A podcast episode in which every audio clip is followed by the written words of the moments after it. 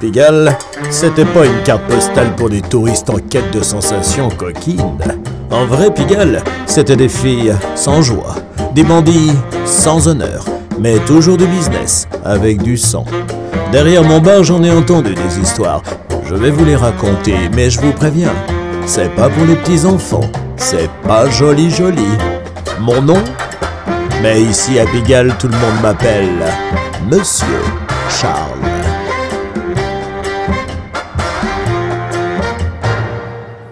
Allez, allez, allez, monsieur, là, on va bientôt fermer, va falloir penser à y aller. Comment? Ah, Je ne comprends rien, là. Encore un peu de musique? Ah, parce que vous aimez bien le jazz manouche? Moi aussi, mais c'est pas une raison. Bon, je vais quand même pas vous la faire à l'allemande comme au temps sombre des Trois Canards. Mais chez Charles, au 5 rue Fontaine, Monsieur Charles, euh, c'est moi. Bon, ben je ne recule devant rien pour faire plaisir à ma clientèle. Une dernière chanson et un dernier verre, on est d'accord Très bien. Monsieur Chavolo, vous nous remettez ça? Ah, merci. Remarquez, moi aussi, hein, j'ai toujours aimé cette musique. D'ailleurs, dans les années folles de Pigalle, il y en a eu des joueurs de guitare. Évidemment, il y avait le grand Django Reinhardt.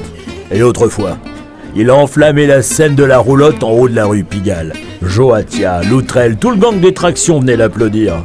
Comme quoi, la musique adoucit bien les mœurs. Mais il y en avait un autre qui faisait danser Pigalle avec sa guitare. Et un bon, puisque l'ami est le rival de Django. Il s'appelait Pierre Ferret, mais il était connu sous le nom de Barreau. Barreau avait son endroit, le Barreau Bar, au 48 rue de la Rochefoucauld. Et ça jouait, oh mon vieux, ça y allait. Lui et ses deux frangins, ils envoyaient le rythme. Et puis dans les années 50, Barreau va vendre son bar à un Marseillais, Marius Bertella. Et lui va renommer l'endroit Les Trois Canards. Et je vous prie de croire qu'on va pas du tout y jouer la même musique. Pour parler la langue des gamins, Les Trois Canards, c'était la Star Academy du crime. Bertella et ses deux associés, Eugène Matrone, dit Eugène le Manchot, et Gaëtan Albaro, dit Coco, pour développer l'art du racket et de l'extorsion qui va rendre les Trois Canards tristement célèbres. Leur méthode est terrible, elle fera trembler les plus grands voyous. hein. Ceux qui ne voulaient pas de la protection des Marseillais, c'était bien simple, on leur faisait à l'allemande. Je vous rappelle qu'à cette époque, au milieu des années 50, la guerre et l'occupation sont toujours bien présentes dans les mémoires, d'accord? Donc, le voyou, le proxo le tenancier qui refusait la protection des Marseillais se retrouvait pieds et poings liés dans la cave des Trois Canards. Et là, le festival commençait. Les gars étaient torturés pendant des heures, et pas n'importe comment.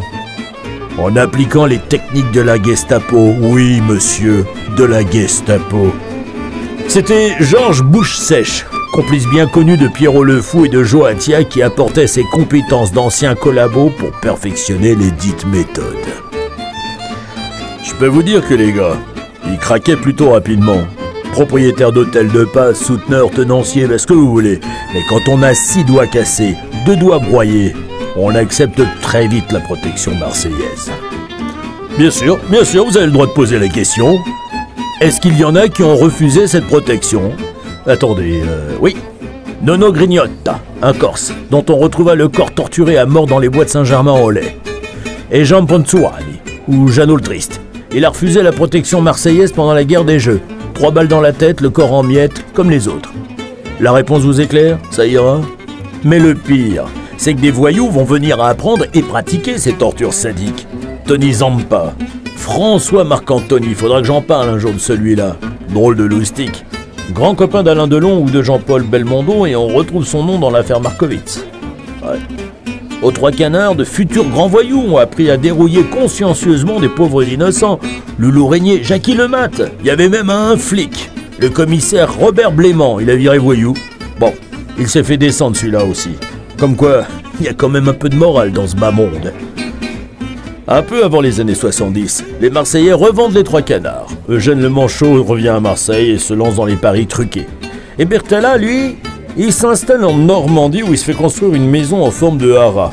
Ou un haras en forme de maison, je ne saurais pas vous dire. Ce qui est, c'est que le voyou va gangrener le monde de la course hippique. Ça rapporte plus, et le risque est moindre. À Pigalle, on disait que les trois canards étaient mêlés à l'enlèvement de Mehdi Ben Barka. Vous vous souvenez de cette affaire? En 1965, ouais, je sais, vous n'étiez pas né. En face de la brasserie Lip, boulevard Saint-Germain, trois faux policiers kidnappent Mehdi Ben Barka, principal opposant du roi Hassan II du Maroc. Et après 50 ans d'une enquête policière toujours pas terminée et toujours controversée, on retrouve les noms de Georges Bouche-Sèche, j'ai déjà parlé de ce monsieur il y a quelques minutes, mais aussi de Jean Palis et de Jean Dubail, tous les trois des habitués des Trois Canards. Ah, ah, vous avez entendu, il n'y a plus de musique. hein, on s'est fait une promesse. Quoi Aujourd'hui Quoi? Ah bah non, il n'existe plus l'endroit depuis longtemps. Faut quand même bien comprendre que les voyous ont quitté Pigalle il y a belle lurette. D'ailleurs, aujourd'hui, les Trois Canards sont devenus un restaurant bio. Ou vegan, je ne sais plus. Du rouge sang, on arrive au vert bio, de bang bang, on va au bobo, et c'est pas plus mal comme ça. Bon, monsieur, je vous ai raconté une histoire, vous avez eu une chanson, mais maintenant il faut rentrer. Non, non, non, non, non, plus de verre. On ferme.